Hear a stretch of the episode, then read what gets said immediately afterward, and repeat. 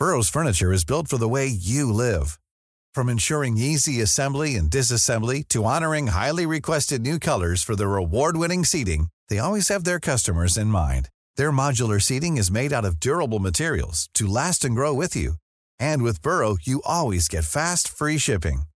Get up to 60% off during Burrow's Memorial Day sale at burrow.com slash ACAST. That's burrow.com slash ACAST. burrow.com slash ACAST.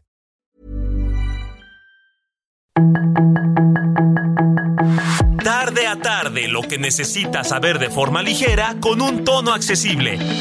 Solórzano, el referente informativo.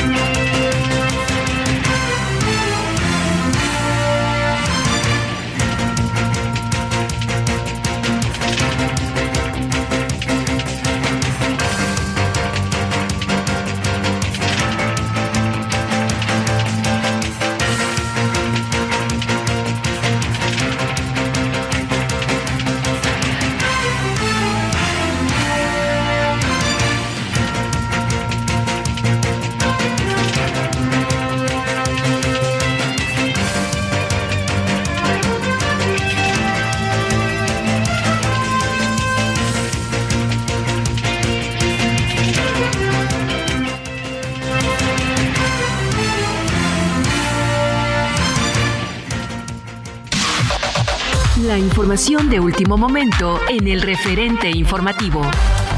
Con el proyecto Feminismo, Moda o Supervivencia, Laura Valeria Rasgado Rojas, alumna del Centro de Educación de Cooperativa La Cruz Azul en Lagunas, Oaxaca, obtuvo el primer lugar representando a México en la novena Expo Ciencias Milset Brasil 2023, la cual tuvo lugar en la ciudad de Fortaleza del 5 al 9 de junio. El destacado desempeño de la joven oaxaqueña hace evidente que el movimiento de transformación de Cooperativa La Cruz Azul alcanza sus primeros frutos, recuperando los objetivos de trabajo y desarrollo social y comunitario que caracterizaron a la institución desde sus inicios y que fueron frustrados luego de décadas de saqueo.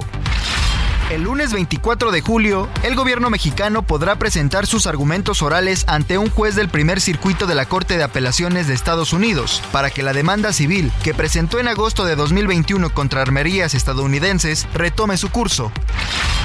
El gobierno de Canadá decidió sumarse a la solicitud de consultas que hizo Estados Unidos bajo el capítulo 31 del TEMEC contra México por la prohibición al maíz transgénico para consumo humano, por considerar que la decisión no tiene bases científicas. Múltiples enfrentamientos se reportaron esta mañana en el Naranjo San Luis Potosí, previo a la visita del presidente Andrés Manuel López Obrador. Además, sitios turísticos cerraron ante los hechos de inseguridad. La Secretaría de Seguridad y Protección Ciudadana del Estado desplegaron un operativo de seguridad en el municipio.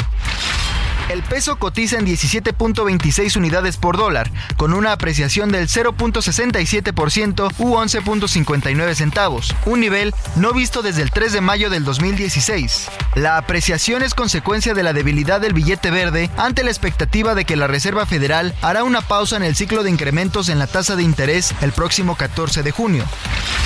La tercera onda de calor continúa en el territorio mexicano y provocará temperaturas de hasta 40 grados en más de la mitad del país. El Departamento de Justicia acusó al expresidente Donald Trump y a su colaborador Walt Nauta de 37 acusaciones federales inéditas, incluidas más de 30 relacionadas con la violación de la Ley Nacional de Espionaje, por el mal manejo de documentos clasificados, incluidos algunos marcados como Top Secret. Sus comentarios y opiniones son muy importantes. Escribe a Javier Solórzano en el WhatsApp 5574 501326. Solórzano, el referente informativo.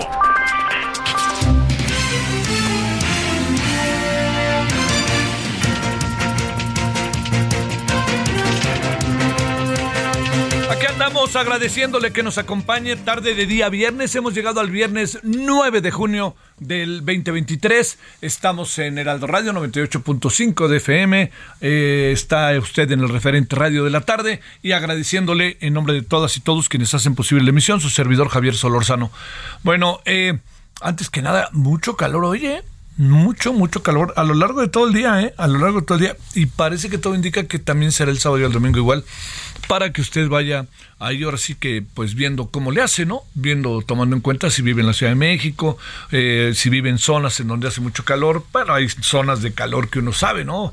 Mexicali, el norte del país, este, en algún sentido Tijuana, pero Tijuana pues como sea tiene mar ahí, pero este, pero estamos pensando en Monterrey que hace mucho calor, la zona de Coahuila, Torreón está haciendo mucho calor, este, Chihuahua no se diga, eh, Sonora no se diga, bueno, nomás para decir que son zonas en que generalmente en esta época del año hace calor. Entonces, para que tengan todas las precauciones debidas del caso, al igual que el sureste, sé que buena parte del país está ahora sí que con calor fuerte, fuerte, fuerte. Bueno, eh, mire, este, eh, me, da la impresión, me da la impresión que de nuevo estamos metidos ahí en un asunto muy... Eh, eh, digamos que se nos han agudizado algunos asuntos que tienen que ver con la inseguridad, ¿no? Eh, yo, digamos, eh, yo de repente alcanzo uno a ver noticiarios, sobre todo en las redes, ahí sí los veo. hay como invariablemente una, una constante, ¿no? De violencia, de alguien que agrede, alguien que trata de robar y ahora como en, como mucha gente está armada entonces resulta que eh, está uno eh, en este viendo materialmente en tiempo real muchas cosas que pasan no o sea llega alguien este, se mete trata de robar y si la gente está armada lo puede llegar a atacar no hacerse justicia por propia mano. Yo creo que es una reflexión que es rapidísimo importante este no perder de vista. Y, a mí me parece que de repente el gobierno de la ciudad hace, y las alcaldías, ¿eh? no estoy pensando solamente en el gobierno de la ciudad, las alcaldías hacen muchas cuentas alegres respecto a lo que hacen. Eh, hay, hay algo que es lo que registran las cámaras, ¿no? Por un lado, pero es por otra parte, sabe que también pasa en muchas partes del país, en que si no lo registran las, las em, cámaras, acaba en muchas ocasiones el ciudadano, de plano se lo digo, no eh, por ningún motivo esté denunciando, eh, porque de por medio está el tema de la impunidad. Entonces uno dice, bueno, voy a ir a denunciarlo. Entonces uno llega a denunciarlo y esto se vuelve el cuento de nunca acabar. Fíjese, hay algo que me que me llama la atención de lo mucho que con quien muchas personas hemos platicado de bueno, especialistas, por supuesto, eh, ya veré el tema y por qué se lo digo, eh, respecto al famoso video, digo famoso por decir que se ha repetido mucho, de los militares el, eh, que, se da a conocer por la revista, por el periódico El País el lunes. Ese, ese video lo que muestra, fíjese, es, bueno, todo un protocolo mal hecho, o sea, esa es una hipótesis pero hay otra hipótesis de la cual nos decían dos personas, para ser preciso, que, eh, con quien hemos conversado, que en el fondo pudo haber detrás de ese video una actitud eh, totalmente convenida por los soldados. O sea, ¿qué quiere decir? Que los soldados, así como se lo estoy contando, dijeron, vamos a matarlos. ¿No? O sea, y entonces vamos a hacer, porque además, fíjese, no se pierde, no, no, no hay como ninguna indicación, ¿no? Entonces, llegan, detienen, ahorita verá dónde voy, a ver si, si, le, puede presar, choca la camioneta, están aturdidos, evidentemente, los, los que chocaron, espérame, aturdidos sin dejar de ser delincuentes, o sea, que quede claro, entonces los bajan, ya vio usted cómo los bajan, y de repente simulan que alguien los está atacando y la forma en que disparan no, no da la impresión de que le estén disparando a alguien, sino a los arbustos o para, para dar, para que se vea que están disparando cuando se haga la investigación, que disparan. Luego, ya sabe, tiene este, le colocan a los, a los cinco este, integrantes de la camioneta, este, los bajan y les colocan armas y luego los, los, los ultiman, ¿no? los terminan los ajustician. Suena muy fuerte, pero los ajustician. Bueno, ya que está todo eso, ahí lo tiene usted, todo lo que ahí está muy claro de lo que pasó. La gran pregunta es, ¿y por qué actuaron de esa manera? ¿Y por qué actuaron de tal manera que parecía que estaban de acuerdo en hacer lo que hicieron? ¿Qué es lo que puede llevar a los soldados a que hagan lo que hicieron? ¿Qué, qué indicación había? ¿Qué estaba pasando? Eh, ¿Por qué lo hicieron? Eh, lo venían platicando en la propia patrulla militar, ¿no? En el convoy militar. Ese es un asunto que, que, bueno, ojalá las fiscalías, tanto militar como la fiscalía, porque por medio este, civiles muertos, no lo explicaran. Pero algo de lo que dicen los que nos entrevistaron es que en el fondo fue un acto en donde dicen, si los dejamos vivos, en dos años estos salen de la cárcel.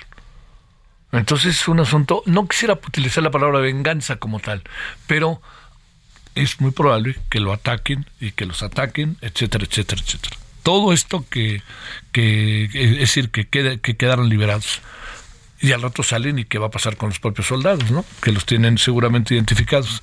Esto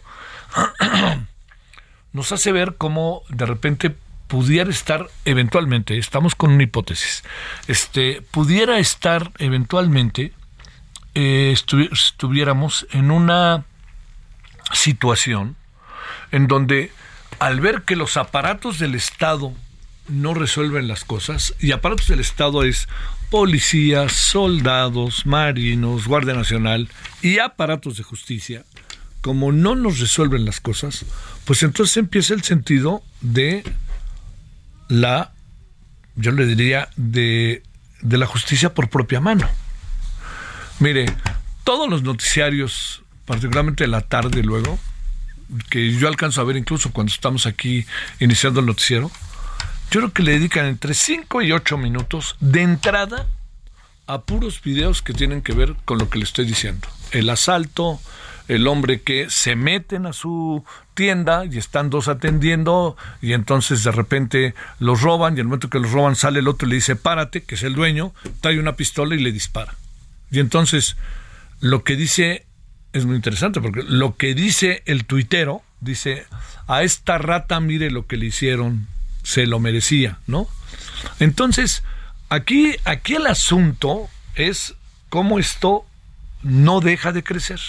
Ese es el gran tema. Cómo esto no, no es un asunto que antes decíamos, uy, ya saben, ¿no? yo no decía, y ahora que esto está más o menos pasando, no deja de crecer. Vea usted las redes. La gran pregunta es hacia dónde vamos. Ya estamos, pero hacia dónde vamos después. ¿Qué vamos a hacer? Yo creo que es un asunto muy delicado porque son incidentes que van proliferando y que no tienen lugar de origen, o sea, están en todos lados. vea usted lo que pasó recientemente en Guadalajara, vea lo que pasa en Monterrey, estoy hablando de ciudades grandotototas, vea lo que pasó en Querétaro hace algunas semanas, vea lo que pasó en la carretera Puebla, vea lo que pasó aquí en la Ciudad de México, vea lo que pasa en el sureste, sí, es otro tipo de conflicto, ¿no? Pero es el tema de Chiapas, por ejemplo, ¿no? Vea lo que pasa en Veracruz, en donde el gobernador mete a la cárcel a alguien porque no le gusta lo que, lo que decidió la juez. Entonces, todo esto nos, nos coloca, vea lo que pasó en Tijuana, todo esto nos coloca, créame, en un, en un escenario, yo se lo digo, eh, como muy complicado, ¿no? Muy complicado de cómo vamos a resolver todo este problema. ¿Cómo lo vamos a resolver? Yo, ¿por dónde nos vamos a meter para resolverlo? Porque si prolifera es porque sigue y sigue pasando y no hay nada que lo frene. Este es, yo le diría, me atrevo a decir que es un asunto que, que tenemos que considerarlo. Tenemos que considerarlo con enorme atención y con enorme, me atrevo a decir, con una revisión verdaderamente detallada de lo que estamos haciendo. ¿Sabe por qué? La proliferación va de la mano de que no hay freno alguno de lo que está pasando. Yo, yo le diría, eh, por favor, tomémoslo muy en cuenta, revisemos, analicemos, veamos y que el gobierno no piense que está resolviendo el problema. Porque si el gobierno piensa que está resolviendo el problema, va a pensar que algunas zonas están en una situación diferente de la cual están. Yo creo que si bien en la ciudad uno sabe que se ha avanzado mucho en la Ciudad de México, mucho se ha avanzado, y mucho tiene que ver el gobierno de la ciudad. En algunas alcaldías también ha avanzado mucho, pero otra vez empieza a haber un clima de miedo, de susto, de qué pasa aquí, qué pasa allá, qué pasa en los edificios, qué pasa. Y eso yo creo que es muy importante no perderlo por ningún motivo de vista. Por ningún motivo. Le diría, es fundamental que volvamos de nuevo a entender que las cosas están proliferando otra vez en cuanto tiene que ver con la violencia. Y le diría algo más, ¿no? Muy probablemente esto tenga que ver con ni más ni menos que con situaciones económicas que no acaban del todo de resolverse y que no van a ser fácil de resolver y que la gente ande en eso, sin empleo, empiece a caminar por otros rumbos, etcétera. Es un diagnóstico este es un diagnóstico que, que, entiendo, ¿no? Va, va por muchas cosas. Por ahí Ricardo Montoya, reportero, me acuerdo muy bien de Ricardo. Sin duda, bajo el supuesto de que hubieran sido los militares, dice Ricardo, sin duda es un hartazgo de los militares. Nadie los defiende. Los militares también están en el voy derecho y no me quito, ¿no? Bueno, pues muchos temas hoy. Hay otro. Hay, fíjese, leí hoy un artículo de, de eh, ahí en el Universal de sobre El Salvador que, que me pareció me, pareció interesantísimo, la verdad. ¿eh? Yo creo que tendríamos que echarle todos un ojo. Eh, es una, una revisión de un gran, gran, gran este, analista que se llama Carlos Heredia Subieta. Y Carlos coloca el tema que, que, es para preocupar cómo han, cómo han surgido los buqueles en el mundo. Ya luego le contaré el presidente del Salvador. Nada más le doy un dato. A la gente en El Salvador, cerca del 90% le parece bien que metan a la cárcel a todos y que haya un casi toque de queda, que la seguridad sea total, les importa poco, se sienten ahora tranquilos. Ojo con eso, ¿eh? porque vienen las tentaciones. Hoy vi a un muchacho, Verastegui o Verazategui, que quiere ser candidato a la presidencia. Dije, ¡ouch! ¿Ya, ¿Ya escuchó? ¿Ya escuchó lo que dice? Escúchelo, ¿eh? Y me preocupa incluso también gente como Lili Telles, que es lo que propone, ¿no? Vamos a derechizarnos. Pues el problema está en que si no resuelven los problemas quienes gobiernan, bueno, 17, 17, 17, 18 en hora del centro. Solórzano el referente informativo.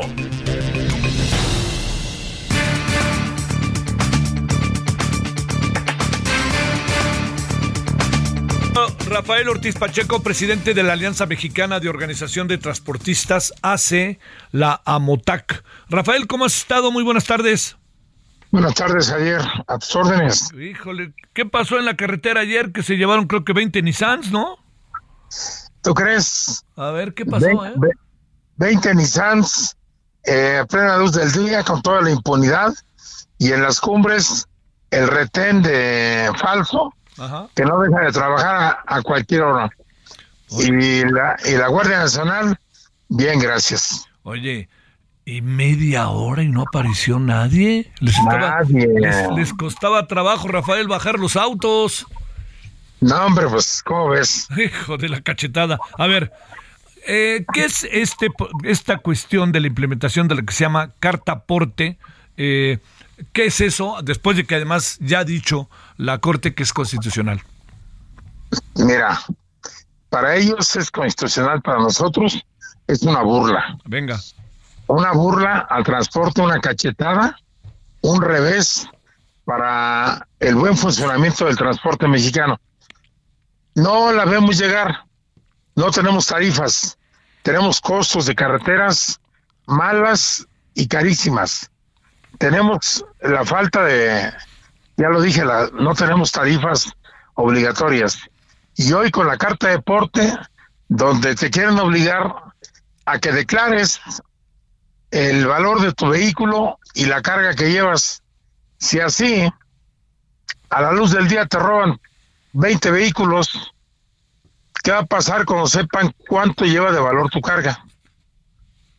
Si hoy lo están haciendo en la México Querétaro a las 6 de la tarde, parando el tráfico de tres carriles, que tú sabes que es una locura esa carretera. Sí, sí, sí. Paran el tráfico, bajan, te quitan tu camión y, y se llevan el camión a tu operador y deja de contar.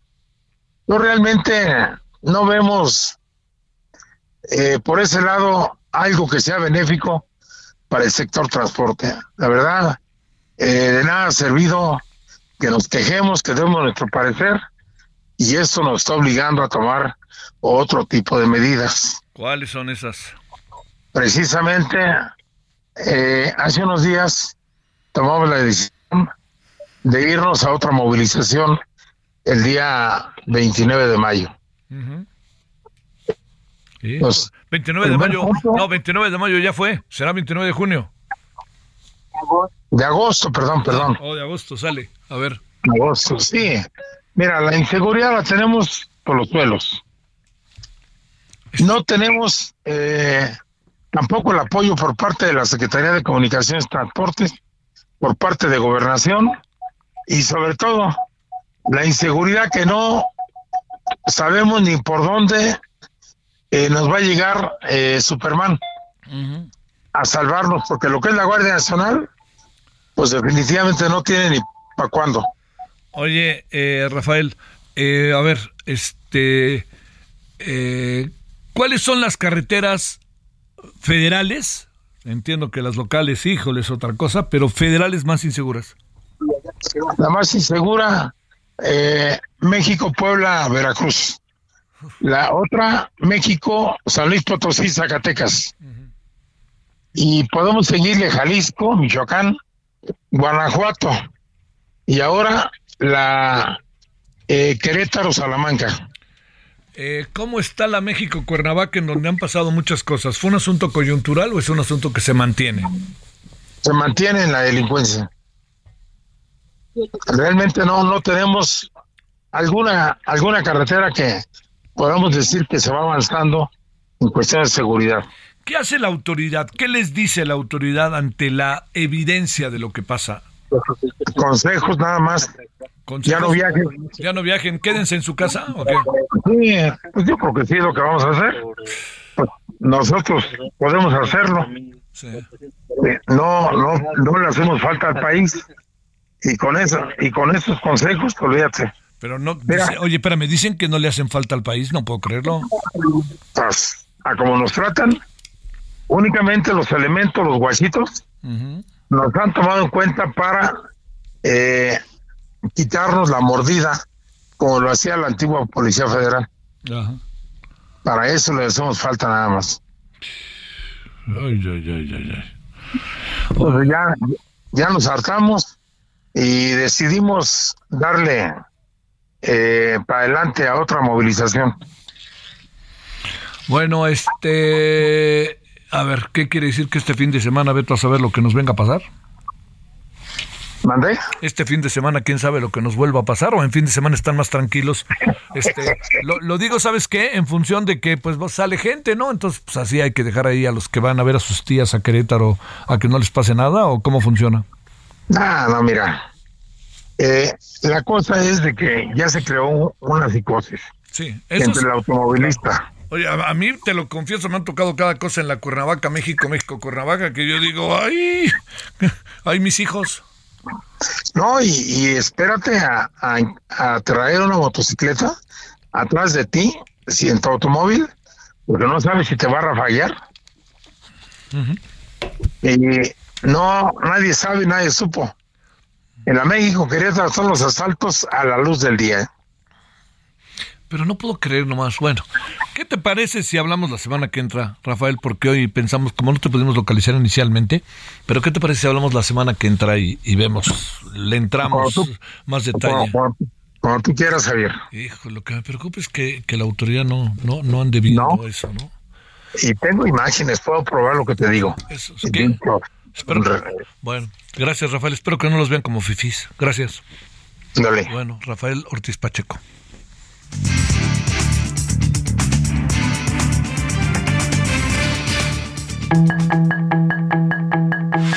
El referente informativo regresa luego de una pausa.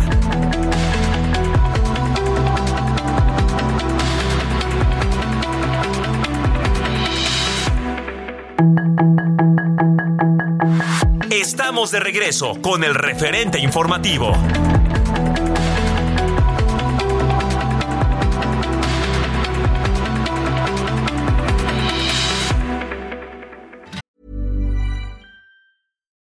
Millions of people have lost weight with personalized plans from Noom, like Evan, who can't stand salads and still lost 50 pounds.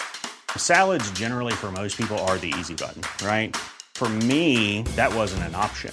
I never really was a salad guy. That's just not who I am. But Noom worked for me. Get your personalized plan today at Noom.com. Real Noom user compensated to provide their story. In four weeks, the typical Noom user can expect to lose one to two pounds per week. Individual results may vary.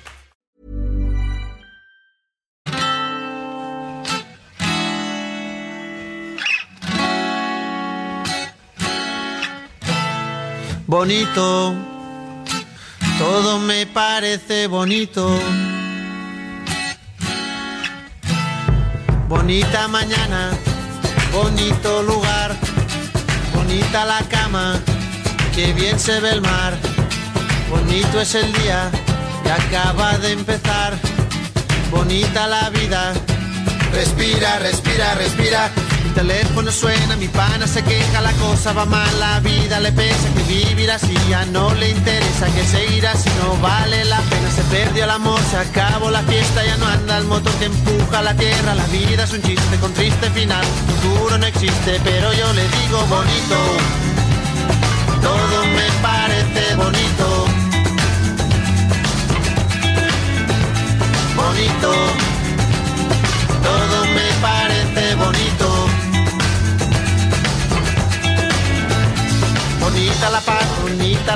bonito volver a nacer cada día, bonita la verdad no suena mentira, bonita la amistad, bonita la risa, bonita la gente cuando hay calidad, bonita la gente que no se arrepiente, que gana y que pierde, que habla y no miente, bonita la gente, por eso yo digo bonito, todo me parece bonito, bonito,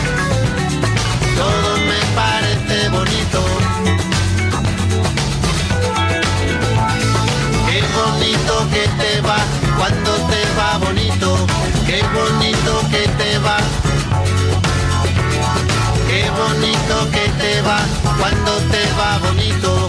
Qué bonito que te va.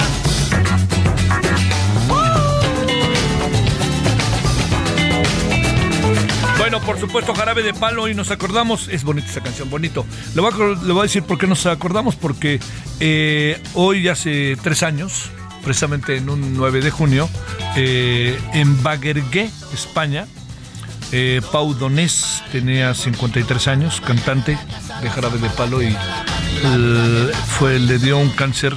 Bueno, traía un cáncer y el cáncer ya lo acabó venciendo, eh, colorectal y falleció este buen personaje Pau Donés. Bonito jarabe de palo y nos acordamos y nos acordamos bien.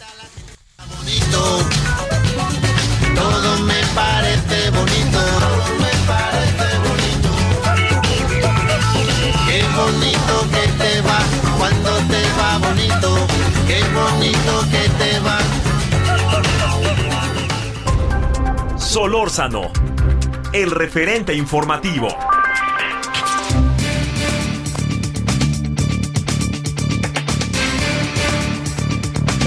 Bueno, estamos aquí de vuelta. Eh, antes de continuar, déjeme decirle, este, seguramente ya está al tanto de que una jueza determinó, ya lo hemos hablado, ayer hablamos con Hugo Concha, quien es el secretario general de la UNAM, una jueza determinó que no hay, no sé cómo lo hizo, pero determinó que no hay plagio, ¿no? Por parte de la ministra Yasmín Esquivel. Pero, digamos, eh, aquí fue un asunto de dos. El que había plagiado, la- de, de los dos que se estaban siendo acusados de plagio, el abogado Báez y la señora Esquivel. Entonces la jueza dijo que el abogado Báez, al que lo tienen cilindreado y contra las cuerdas, dijo, no, no, mejor me hago un lado y sí, yo fui y yo fui y punto. Es muy raro porque el primero que se recibió fue Vice y pudo haber visto la tesis o siendo igual pudieron haber hecho algo. La maestra Ortiz, Marta Ortiz, por cierto, quien dirigió la tesis y ha dirigido muchas otras tesis, fue renunció. La, la, UNAM le pidió su renuncia. O sea que, como usted alcanza a ver, aquí hay algo que no acaba del todo checar, pero bueno, es incambiable de manera pomposa, dijeron los abogados de la ministra. Pero déjeme contarle algo que yo creo que sigue siendo importante, dicho por Hugo Concha y dicho por la Universidad Nacional Autónoma de México. El Comité de Ética de la UNAM ya tiene un resultado. Así no lo hizo saber ayer Hugo Concha, secretario general de la UNAM, en la noche, en referente de la noche. ¿Y qué cree que impide que lo dé a conocer? Usted diría que se dé a conocer, ¿no? ¿O tendrá otra opinión? Ya que se dé a conocer. Porque veo ahí que en las redes dijeron, lo dijimos, es inocente. Bueno, si, si, si es inocente, ¿por qué razón la ministra frena e impide a la UNAM, a través de un amparo, que la UNAM dé a conocer que decidió el comité de ética. ¿Por qué? Pues no, pues ya que lo dije ya, pues, que pues ya, ya le dijeron que no plagió, ¿no? Pues entonces, ¿o qué? Entonces, como platicábamos Hugo Conchillo, ayer le dije, oye Hugo, entonces en una de esas nunca sabremos. Y entonces dijo Hugo, no, pues yo espero que sí, algún día sabremos, ¿no? No sabemos qué dice el comité de ética, solo lo sabe el comité de ética, supongo que el rector, Hugo Concha, como secretario general, no lo sabía, ayer no lo dijo. Yo conozco a Hugo de muchos años y le puedo decir que estoy seguro que no lo sabe. Este, porque es muy tentador decir cualquier cosa en estos momentos. Entonces, dicho lo cual, yo le quiero insistir. Si la ministra es tan inocente como ahora todos presumen, ¿por qué la ministra no quita su amparo? ¡Pum! Lo quita y entonces dice, quito mi amparo y que lo diga el comité de ética de la máxima casa de estudios de este país, de una universidad de las más prestigiadas de América Latina y de Hispanoamérica. No va a jugar la UNAM con un con una investigación de esta naturaleza. No va a tenerla por consigna. Y yo nomás digo que al final de esto, cuando ya se había dicho que si hubo plagio de parte de la ministra, resulta que la Universidad de Anáhuac, alguien, de, alguien en la Universidad de Anáhuac dice que también hubo plagio en lo que fue su maestría. Y la Universidad de Anáhuac dijo, bueno, vamos a investigar. O sea, yo nomás le quiero decir algo. A ver, la política del miedo para decidir, o la política de la intimidación, créame, puede intimidar y puede dar miedo y uno se puede echar a correr. La verdad. Porque son capaces de cualquier cosa. Pero tarde que temprano, ahí le va la verdad Sara libres diría la Universidad Indivisama, diría la Universidad Liberate Liberty Vos, diría la Universidad Iberoamericana y los jesuitas. Ojo con eso. Pero sí me parece que esto ya adquiere una dimensión en donde es el total control. Y yo digo, la ministra, como académica, como garante de las leyes, revisora, investigadora de los actos legales de este país, ¿por qué no quita su amparo y dice, a ver, venga el comité de ética, tan tranquilo estoy? Y ya lo dijo una jueza así que ni jodan. Pero ¿usted cree que es así? Bueno, qué terrible, ¿no? Le digo, es que eso de, levantar la voz y entonces te voy, a, te voy a sacar una denuncia y mm, te voy a investigar cuando te robaste un GIS en tercero B de primaria y vas a ver. ¡Puf! Eso no funciona. Bueno, vámonos a las 17.38 en la hora del centro. Otro asuntote. Está con nosotros Rafael Soto, enfermero del IMSS y uno de los voceros de la Unión Nacional de Trabajadores por la Salud. Querido Rafael, de nuevo te saludo y gracias por tu participación. ¿Cómo has estado? Javier, buenas tardes. Pues eh, encantado nuevamente de estar en tu programa, de escucharte, de tener la posibilidad de que tu auditorio nos escuche. A ver, vamos a entrar este, en materia, mi querido Rafael. Te pregunto, eh, ¿seguimos sin que el IMSS Bienestar no reconozca los estudios de licenciatura y posgrado en enfermería, lo que quiere decir que tú estudiaste toda una carrera, cinco años, una maestría, tres años más o dos años más, y que tú eso no se te reconozca en función de tus conocimientos, tus capacidades y tu trabajo, o y entonces es igual que aparezca alguien que no tiene todos estos estudios y que sea evaluado de la misma manera que alguien que sí los tiene. ¿Cómo estamos ahí? Es correcto. Precisamente desde eh, exactamente la última vez que hablamos, te platicaba que un día, dos días antes habíamos tenido el foro en el Senado, a través del cual eh, logramos abrir un espacio para pues manifestar las distintas demandas, una de ellas, de las más importantes, precisamente la que menciona, la profesionalización, no solo de los enfermeros, de los laboratoristas, de los químicos y de muchas categorías de profesionales de la salud que, como bien dice, se queman las pestañas por años, pues para tener un, aspirar a un mejor nivel de vida, un mejor salario, y no es la única demanda. Bueno, también los hay quienes se queman las pestañas durante años y viven en un estado de precariedad laboral increíble, eh, en donde ni siquiera eh, tienen un piso básico de, laboral, eh, de contrato establecido, porque tienen que firmar contratos cada tres meses, cada seis meses, cada año y mientras pues no aspiran a las prestaciones mínimas de ley, no aspiran ni siquiera a tener, ya lo habíamos comentado aquí también varias veces, seguridad social que ellos tienen que dar para ellos mismos, no la tienen. En este foro en este foro que tuvimos en el Senado platicamos de estos y varios otros temas concernientes pues a, la, a, la, a, los temas de, de, los trabajadores de la salud que después creo se arrepintieron de habernos dado el espacio porque resultó que varios videos de, de ese Senado se hicieron virales y pues sí, aprovechamos el canal para decir lo que teníamos que decir y, y esto empezó a provocar más todavía movilizaciones de las que ya había habido. Habrás visto apenas hace una, una semana que más de 1.500, 2.000 enfermeros rodearon el IMSS y pues como siempre Sue Robledo bajó las cortinas de hierro eh, evitando cualquier tipo de contestación porque pues parece que aquí la, la, la dirección la, la información corre en una sola dirección a través de la mañanera, a través de los canales oficiales, a través de donde solo va a haber aplausos y donde se pueda generar un diálogo de tú a tú, pues ahí no puede haber diálogo porque porque no les interesa hablar con los trabajadores.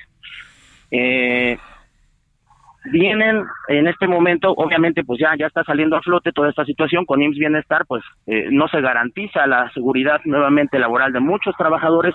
Tenemos muchas más preguntas que respuestas que no han sido resueltas y esto da lugar a que nuevamente trabajadores de salud de todas las instituciones, no solo del IMSS, de, salubridad, de la Secretaría de Salud, del ISTE, nos estemos movilizando y también los estudiantes ahora se están sumando a las movilizaciones precisamente por lo que tú comentabas.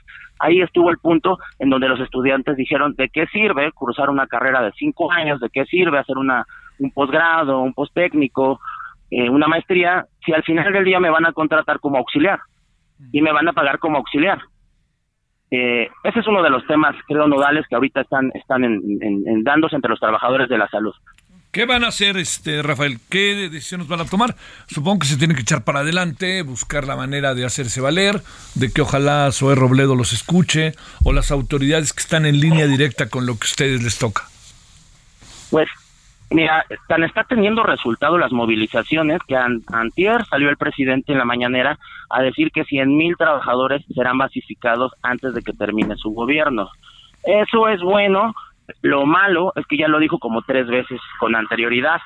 Es más, él afirmó que todos los trabajadores que estuviesen en el frente operativo durante la pandemia iban a ser basificados situación que al día de hoy no solo no es cierta, no han sido basificados, más bien están siendo arrojados a la calle e incluso ya existe un decreto en donde en donde dice que si se acabó la pandemia, pues también se acabaron los los trabajos adicionales que se crearon a partir de la crisis. Entonces, eh, me parece buena la, la, la propuesta, me parece buena la promesa, pero estamos ya muy acostumbrados a las promesas y al incumplimiento de ellas. Tan es así que nos estamos movilizando para el día 20, eh, nuevamente en presidencia, para el día 25, nuevamente en, eh, en, reforma, en Guanajuato nos vamos a movilizar, en Toluca nos vamos a movilizar y, no es no no somos antigobierno no somos anti nada no somos de un partido lo único que sí queremos pues es que se nos hable con seriedad que se, se respete el trabajo de lo que tantos eh, minutos de silencio aplausos eh, letras de oro allá en el senado hicieron para los héroes pero que el día de hoy están siendo despedidos. Ah, porque al final del día a nosotros cada vez se nos pide más calidad, más calidez, más eficacia y eficiencia en, nuestros institutos, pero simultáneamente se nos otorga menos recurso, menos justicia laboral, menos bases y al mismo tiempo también nos meten cada vez más recomendados, esto te lo digo por ejemplo ahí en cardiología del Centro Médico Siglo XXI, cada vez tenemos más recomendados de los funcionarios, eh, más pacientes, más cirugías, pero con menos presupuesto, con menos auditorías. Ese mismo día que platicamos te decían, no, en cardiología no sirve el elevador. no tenemos ropa, nos llegó la ropa, gracias a tu programa, debo agradecer, ya tenemos ropa por primera vez en medio año. Pero, y además hubo un escandalazo, no sé si te acuerdes del, del tema de cardiología, del administrador que salió en un video sexual. Sí, sí, sí. Ah, eh, bueno, pues es de mi hospital. Él fue el que me despidió hace tres años, precisamente cuando denuncié la, la, la corrupción de mi hospital. No marches, qué cosa. ese mismo día, te hablé de eso, te hablé que no funcionaba el elevador, que no funcionaba esto. Bueno, ese día, por propia mano, se subió al banquito, se puso la soga y pues sin que la justicia divina más bien fue la que intervino ahí.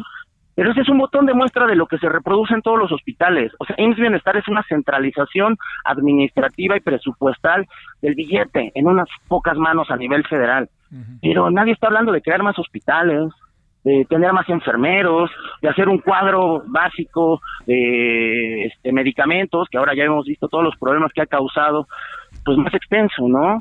O sea, nadie ha hablado de auditoría, de fiscalización, de cómo se distribuyen las, las bases a través de los sindicatos charros que se las dan también a sus a sus a sus cercanos, el nepotismo, o sea, no hay un sistema real, un mecanismo, un observatorio que, que revise cómo se cómo se distribuye el, el, poco dinero que se da, ¿no? El 3% de presupuesto que tenemos a nivel nacional para salud somos de los últimos, el último país de la OCDE, ¿no? En todos los demás países se da del 5 al 7%. Y el Oye, poquito que hay... ¿Han ido a la Secretaría del Trabajo con Luisa María Alcalde? Que te, yo he platicado con ella dos, tres veces. Tengo la impresión de que estos asuntos los mira o, tampoco ha habido ahí o no, no han ido ahí porque no compete a las circunstancias o qué hay. Ya nos hartamos de ir con Luisa María. Luisa María lo que le fascina es salir en la foto con los charros, con los sindicatos charros, con su. Robledo, levantarle la mano a los candidatos, eh, pero además, digo, siendo clarísimos, pues no podemos esperar a nadie nada de alguien que, que represente, ella no es la secretaria del trabajo, el verdadero secretario del trabajo es su padre, Giustiniani, que ha sido pues quien ha controlado la, la, la, la, la mafia de los abogados por, por, por décadas, ¿no? Y ahora es quien controla, o sea, está a favor de, pues, del sistema, ¿no? De más de lo mismo eh, trabajan en, o sea, no podríamos explicarnos todo lo que sucede si no fuese por el contubernio entre el instituto, el sindicato charro y la Secretaría del Trabajo que los ha dejado, los ha, les ha permitido trabajar exactamente igual, Oye, que como siempre lo han hecho. ¿Qué hacer? A ver, ¿qué hacer cuando te pregunto esto para cerrar, este Rafael? ¿Qué hacer? ¿Se van a manifestar? ¿Van a hacer marcha? Y te diría, ¿cómo les ha ido en este proceso de transición? Del IMSS, del, del, este, de, de, lo que era este, el INSABI hacia el IMSS? ¿Cómo nos ha ido? Pues básicamente eh, no sabemos a ciencia cierta qué es lo que va a suceder. En realidad, solo ellos saben, o sea, hay mucha propaganda, pero a nosotros no nos queda claro ni cuál va a ser el cuadro de las enfermedades, ni cuál va a ser el esquema de contratación, quién se va a encargar de esto. No, tenemos muchísimas dudas y muy pocas respuestas.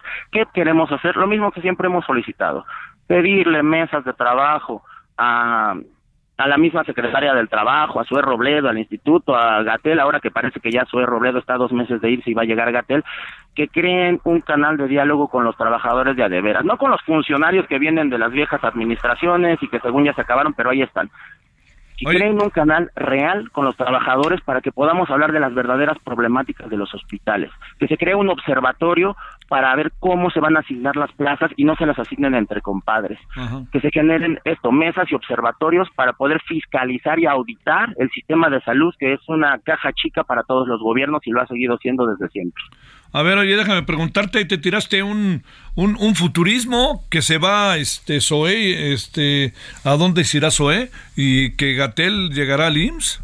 Eso no, digo, no, no, no necesito una bola mágica, creo que todos lo sabemos, Zoe Robledo lo tiene clarísimo y nos lo dijeron desde el inicio de su titularidad en el IMSS. Él va para la gubernatura de Chiapas, creo que incluso ya lo externó públicamente, aunque nosotros lo sabemos. Y digo, basta ver, cardiología tiene el 60% de los pacientes de Chiapas. O sea, se ha estado usando el recurso del instituto, al igual que se usó durante la pandemia, para beneficiar a un estado muy pobre que nos da mucho gusto que se use, pero bueno, ahí están los asegúnes, ¿no? Eh, él se va para allá y se dice, se dice mucho que, que viene eh, López Gatel a, darle continuidad a lo que todavía no tiene ni pies ni cabeza, que es el IMSS Bienestar. Y insisto, no queremos golpetear a nadie, está en su libre derecho de, de, de como todos los leales, ir a donde ya se les prometió, Pero el instituto no es un brincolín, ya lo fue durante muchos años. Miquel Arreola, que ahora anda haciendo fútbol, Pepe Toño, ¿no? Que se fue a Pemex. El IMSS es más que eso, el IMSS es la seguridad social de más de 50 millones de mexicanos. Y nosotros vemos sexenio tras sexenio cómo se van y los que nos quedamos con los enfermos y con la precariedad somos nosotros. ¿Y con qué nos quedamos? Con la persecución, con la represión, con los despidos y las sanciones de la cual yo y muchos más somos objetos. Y no dudes que mañana por esta entrevista me llegue una nueva sanción, como apenas me quitaron mi aguinaldo, como todo lo que hacen para tratar de callarnos, pero no nos van a doblar. Pero la última vez eh, sacamos uniformes y no lo digo en tono peyorativo, ¿no? Sino muy en serio. Pues yo espero que entiendan el digamos, la razón por la cual platicamos y la propuesta que tú haces, la visión crítica de las cosas. ¿Cuándo va a ser la siguiente manifestación o qué van a hacer? Viene manifestación para el día 20 de junio, viene en, la mañanera, viene manifestación para el día 25 de junio, también va a ser sobre reformas, se está definiendo el esquema. Son distintos grupos, no es el mismo, son varias organizaciones, pero te así garantizadas vienen esas dos, viene una en Guanajuato para el día, si no mal recuerdo, es el 17 y una en Toluca para el 27 y estoy seguro que van a empezar a haber muchas más espontáneas. E insisto, lo único que pedimos es diálogo, no queremos golpetear a nadie, nos quedamos con los enfermos y lo que queremos, o sea, nos debemos a nuestros enfermos y lo único que queremos es los elementos y la infraestructura para atenderlos dignamente. Te mando un gran saludo, Rafael Soto, te mando un gran saludo y te agradezco como siempre tu participación. Abrazote, abrazote y muchas gracias. Sale. Gracias. Solórzano, el referente informativo. Los deportes con Edgar Valero, porque el deporte en serio es cosa de expertos. Bueno, vamos a la parte final de la emisión de hoy con Edgar Valero y los deportes. Querido Edgar, ¿qué tenemos de nuevo el día de hoy? Pues mi queridísimo, mi queridísimo Javier, eh, primero saludarte con mucho gusto y después eh, comentar, ¿no? Hoy hemos presenciado eh, la forma en la que un grande se agiganta ante las circunstancias, ante pues las, los pronósticos que no lo señalaban como favorito y Novak Djokovic hoy le ha pasado por encima a Carlos Alcaraz, el número uno del mundo, para recuperar esa posición a partir del próximo domingo, del próximo lunes y además quedar perfilado para ganar su título 23 de Gran Slam, Javier. Oye, este, ¿cómo quedó el juego? Vi que ganó, pero no supe cuánto ganó. Eh, fue 3-6, eh, 3 eh, sets a 1. Mira, mira.